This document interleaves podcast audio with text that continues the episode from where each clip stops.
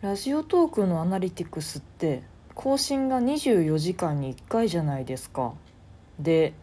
他のライブ配信系のアプリを見ていると大体随時で更新されるかなと思うんですよね。でなんでなんだろうっていう話をライブ配信で前したことがあってそしたらリスナーさんがその方がサーバーに負荷がかからないからだよっておっしゃっててあそういうもんなんだと思ってその時はそういうもんなんだと思ったんですけどなんかよく考えたら不思議だなって思って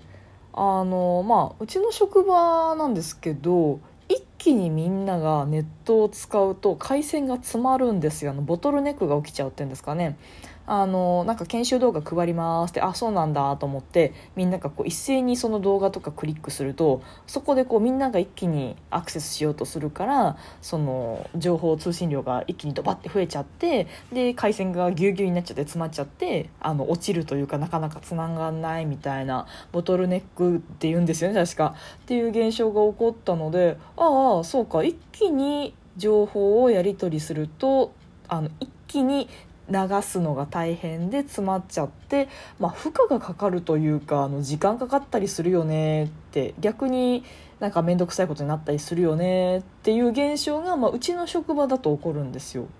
でですよ。ラジオトークのアナリティクスが24時間に1回ドバッとドバッと多分そのデータにアクセスしてドバッと一気にみんなの分が更新される仕組みだと思うんですけど24時間でもしかしたら各ユーザー分散させてるのかもしれないですけどとはいえ更新頻度の高いリスナーさんともう一切更新しない聞き戦のあとかトーカーとリスナーさんと同じ仕組みでえーと、アプリには登録してると思うのでそこの区別もなくただ一斉に24時間でドバドバやってたら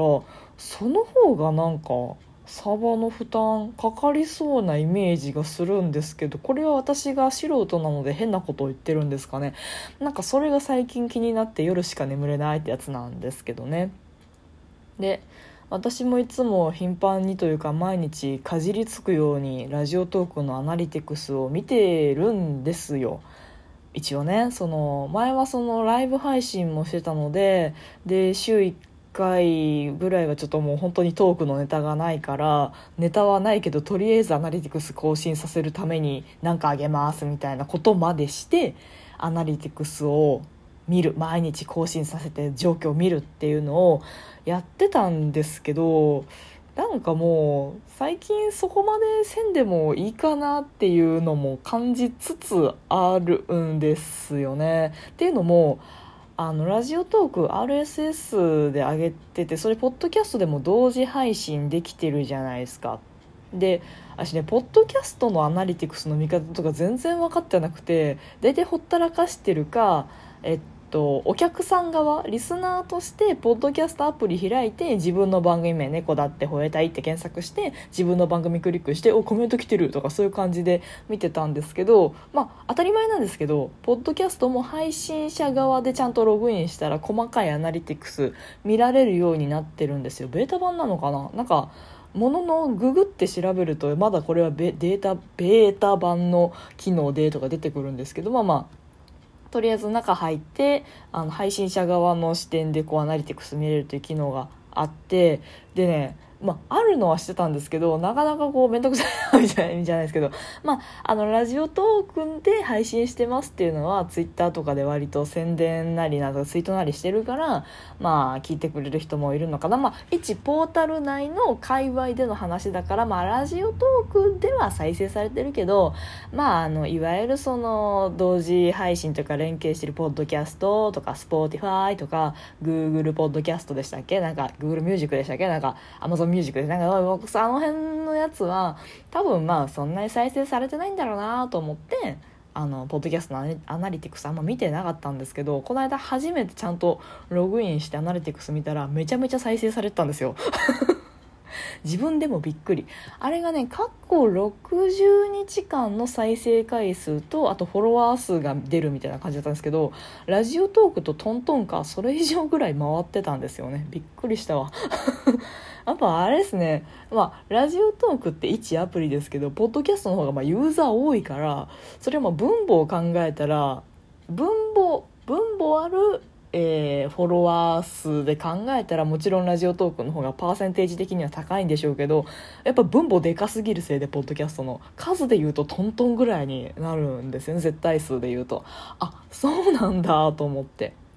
で、まあ、とはいえそのログインする手間とかがいちいちかかるのでポッドキャストの方は別に一回それ見てそれ以降また毎日頻繁に見るかっていうのをしてないんですよ別にね。あのそら収益化しようとかねなんかいっぱい再生回数回してスポンサー見つけようとか思ってたらそら毎日あこのトークが受けたからこの系統でやってみようとかなんかねやればいいんでしょうけど別にそそこまでじゃないんだよね。別にあの飯食うためにやってるわけじゃないので、まあ、そこまでじゃないのでいいかなと思ったんですけどもだからそうやって考えると、まあ、ラジオトークのアナリティクス毎日追っかけるのも大事ですけどまあ一生懸命というかあの気楽にぼちぼち話すだけで聞いてくれる人は聞いてくれるっていうのがそのポッドキャストのアナリティクスで分かったのは大きいかななんて思ったりしてます。猫だって吠えたい。この番組ではリアルではちょっと喋りづらいこと。だけど誰かに聞いてほしいこと。日々の雑多な所感をいかに言葉にできるか鋭意挑戦中です。少しの間お付き合いいただけますと幸いです。あの数にどこまでこだわるかっていうそもそもの問題がきっとあるんですよね。フォロワー数に一喜一憂してしまうっていうのはこれはもう人間の心理としてある程度はもう仕方ないと思うんですよね。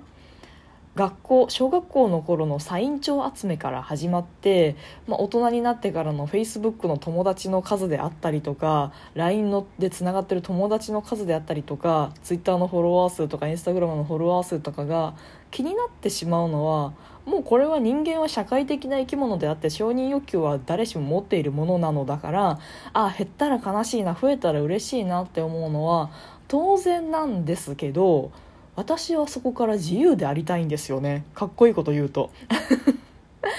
まああの表面上ね頭数だけ揃えるっていう考え方は本当に私はどうかと思うので最小学校の同級生でも最長のあのお友達帳みたいな、ね、集めまくっててとにかくもう配りまくってあのページをねサイン帳のあのルーズリーフになってるあの小票をね配りまくってそれを集めまくってこんだけ集まったウェーイって言ってるけど本当の友達その中に何人いんだよみたいなそれはもう小学校の幼き頃から私はずっと思ってたんですけど今も大体同じこと思ってるんですよね。あのフォロワー数の自慢してくる人とかいると思うんですけどじゃあアクティブに自分とつながってる人とか本当に自分のことを分かってくれてる人がその中にいますかっていうと1人2人いたらいい方で0人も全然ありえると思うんですよねだって人ってそんなに簡単に分かり合えないから。でなんだろうあ確かに話が通じるなとかあこの人はちゃんとあの気使ってくれてるなとか、まあ、お互い気を使い合った上では喋れるっていうのはまあまあもう少し1人2人ではなくて、まあ、ある程度の人数出てくるかなと思うんですけどマジで心の底から分かり合えるよねみたいな友達？知り合い？なんなんでしょうね。ずっとも？そういう人っていないんですよ基本的に。いるって言ってる人は多分嘘なんですよね。あのちっちゃい頃からそうやってずっと喋ってためっちゃ仲いい幼なじみもいますけどじゃあ今飯食いに行ってかつてのその小学校とか中学校の時に語り合ったような腹の底から本当に相手のことを気遣わずに気遣えるというか何も考えなくても分かり合えるよね。一心伝心に近いよねみたいな会話ができるかっていうともう人生が中学校以降高校別々になって就職も大学も別々で就職も別々でってなった人とじゃあかつてのように分かり合えるかっていうともう分かり合えないんですよね。あなたはあなたで自分は自分だから。それはお母さんとかお父さんにも言えることでずっと同じ屋根の下で暮らしてたとかその人の考え方を身近で触れてきたとてやっぱり私は私として生きているのでなんだろう。簡単に分かり合えると思うなよっていうのはねなんか最近常に思うことではありますよね。分かったふりをしてくる人がね多いような気がする。こうやってなんだろう。なんだろう。分かる分かるってでも簡単に言っちゃうんですよね。それは自分にも言えるんですけどああそういう気持ち分かりますよっていうとなんとなく懐に入り込めたような気がする。気がするだけで別にそれがわそのじゃあ一瞬の出来事に対する一瞬の気持ちが分かったとてその人の全てが分かったわけではないんですよね。まあ、なので SNS なりこういうライブ配信なりでまあ、フォローされてフォローしてっていう関係はもちろん数字として見えて客観的にフォローしてるじゃんフォロワーじゃんフォロイーじゃんってなるのは客観的に見えて安心かもしれないですけどその安心はあの表面的な数字だけであってなんだろうそれを信じすぎてもいけないというか言わんやましてやそれをステータスにしてなんか安心しちゃってるのはどうかなというか今一度立ち止まって本当にそれは理解者分かり合える人同士なのかっていうのはなんかもう少し慎重に考えた方がいいんじゃないのかななんて思ったりします。まあそうだね。もしフォロワーがゼロになってもお前は喋り続けるのかって言われると多分私はだから喋り続けると思うんですよどうせ分かってもらえないのはフォロワーがいようがいまいが一緒だから みたいななんかそういうかっこいいこと言ってますけどね。はい。ってなところで、今日もお付き合いいただいてありがとうございました。トークが面白いなと思った方はリアクションボタンを、番組フォローがまだの方は番組フォローもぜひお願いします。ということで、またお会いしましょう。バイバイ、またね